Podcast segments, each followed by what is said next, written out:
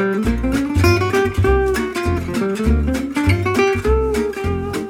hello, hello. Welcome to this week's episode of our Level Up series. I'm Rebecca Pereira, but you can call me Bex. I'm really glad you're here working on your English, and I hope you enjoy this episode. Don't forget to check out the episode's written dialogue and extra content on our portal, fluencytv.com, so that your study session is the best possible.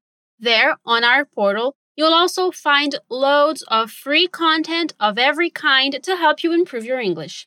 To take your English to new levels using these walk and talk episodes, you need to use your loud voice and you need to hear yourself speaking so that you feel more confident and that you really work on your pronunciation. When you hear this sound, it means it's time for you to speak, okay? So grab your water bottle and get ready.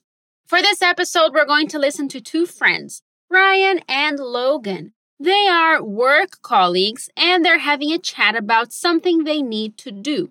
We will listen to the dialogue now, and I want you to try to answer the question What is Ryan anxious about? Close your eyes to concentrate if that's possible and listen up. I swear this presentation is going to kill me. I'm in misery. Stop being such a drama queen. It's going to be fine. You worry too much. How are you always so chill about these things? Well, my mom always said, worrying is like sitting on a rocking chair. What? It gives you something to do, but it doesn't get you anywhere. Huh? That's actually quite insightful. I know. So just do your best and quit your worrying.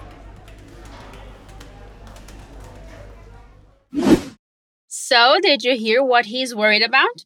A presentation. And can you tell if they are both worried or if it's just one of them? Listen again.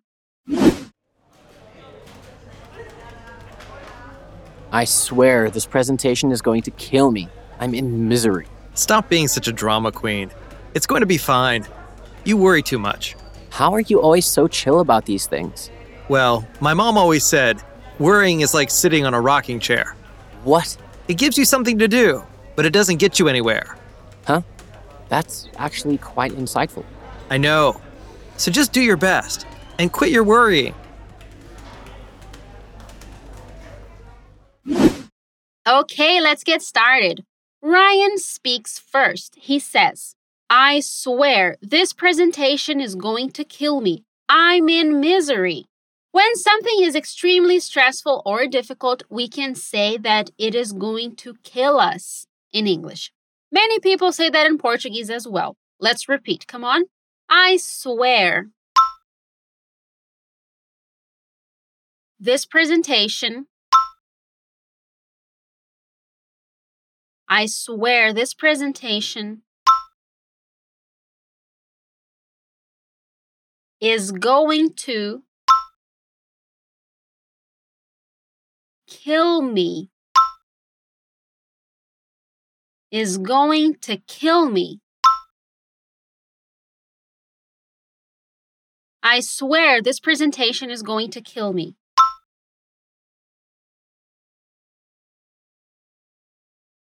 I'm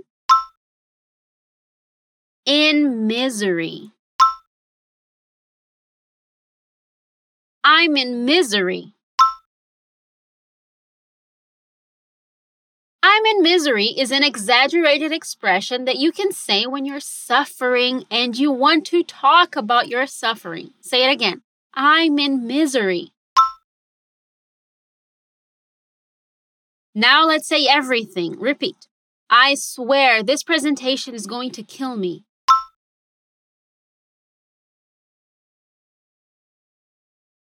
I'm in misery.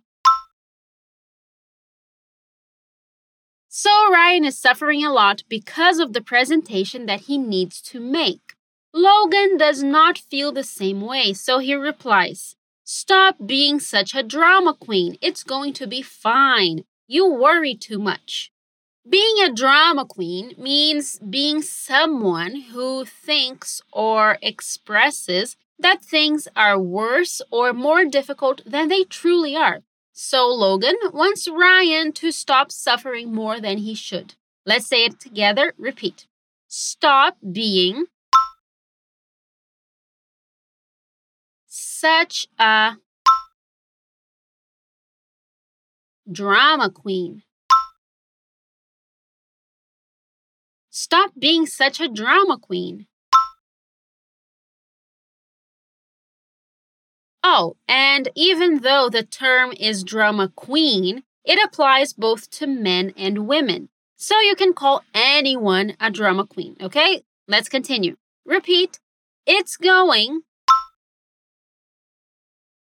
to be fine. It's going to be fine. Stop being such a drama queen. It's going to be fine.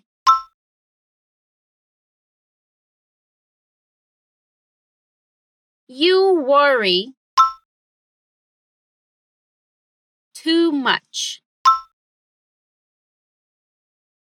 You worry too much.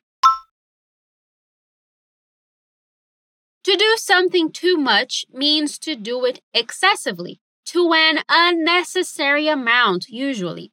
Say it again. You worry too much. Stop being such a drama queen. It's going to be fine.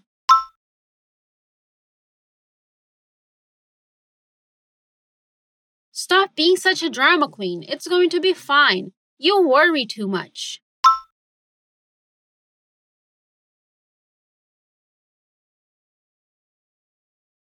Excellent work. Ryan doesn't understand how Logan can be so relaxed, so he asks him, How are you always so chill about these things?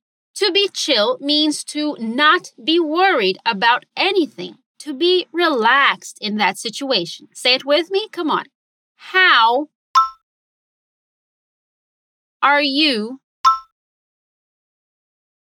always so chill about these things? How are you always so chill about these things?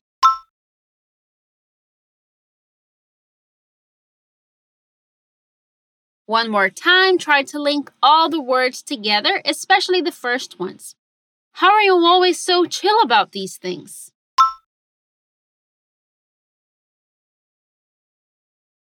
Nice work. I'm also wondering how Logan can stay so relaxed in this kind of situation since presentations are really stressful. So let's find out his answer. He says, Well, my mom always said worrying is like sitting on a rocking chair. Hmm, I don't get it. Do you know what a rocking chair is? It is what we call cadeira de balanço in Portuguese. So, worrying is like sentar numa cadeira de balanço. Let's repeat and we'll try to understand later. Come on. Well, my mom always said worrying is like sitting on a rocking chair. My mom always said worrying is like sitting on a rocking chair.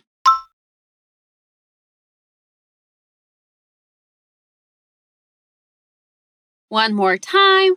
My mom always said worrying is like sitting on a rocking chair.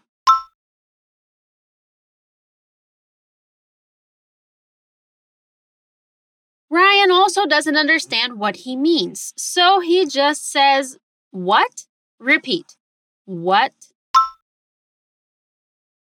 What? And finally, Logan explains. He says, It gives you something to do, but it doesn't get you anywhere. Oh, okay. So when you are on a rocking chair, you are doing something, but you're not going anywhere. It doesn't get you anywhere means não te leva a nenhum lugar. Ready to repeat? Come on. It gives you something to do. It gives you something to do, but it doesn't get you anywhere. But it doesn't get you anywhere. It gives you something to do, but it doesn't get you anywhere.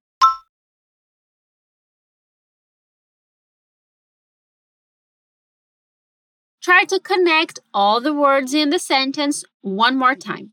It gives you something to do, but it doesn't get you anywhere.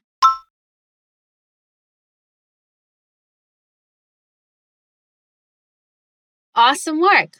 Ryan likes the explanation, so he says, Huh, that's actually quite insightful. Something insightful is something that presents you with a thought that you never had before, something deeper. Let's say it. Repeat. Huh. That's actually quite insightful. Insightful. Huh, that's actually quite insightful. All right, so Logan gave his precious advice and he still wants Ryan to stop being a drama queen. So he says, I know, so just do your best and quit your worrying. When you tell someone to quit doing something, it's a more casual and fun version of telling them to stop. So, stop worrying and quit worrying mean the same thing. Let's say our last sentence. Come on, repeat. I know. So, just do your best and quit your worrying. I know, so just do your best and quit your worrying.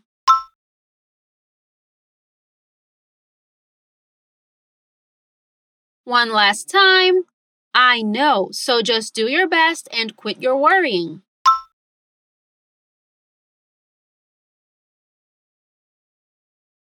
And that wonderful sentence was our last one for this episode. And I think everyone needs this advice because we are all more worried about everything than we should be, right? Let's quit worrying and do our best at everything.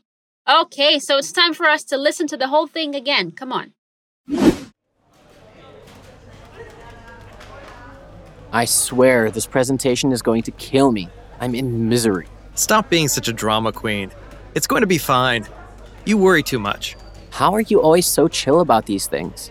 Well, my mom always said, worrying is like sitting on a rocking chair. What? It gives you something to do, but it doesn't get you anywhere. Huh? That's actually quite insightful. I know. So just do your best and quit your worrying. All right, was it easier to understand this time? Are you more like Ryan or more chill like Logan? Excellent work reaching the end of the episode. Remember to have a look at our portal so you can read the dialogue and learn more about these terms and expressions. Thank you so much for listening until the end, and remember that a little English every day is the best way to improve. That's all for now. See you next time. Take care. Bye bye.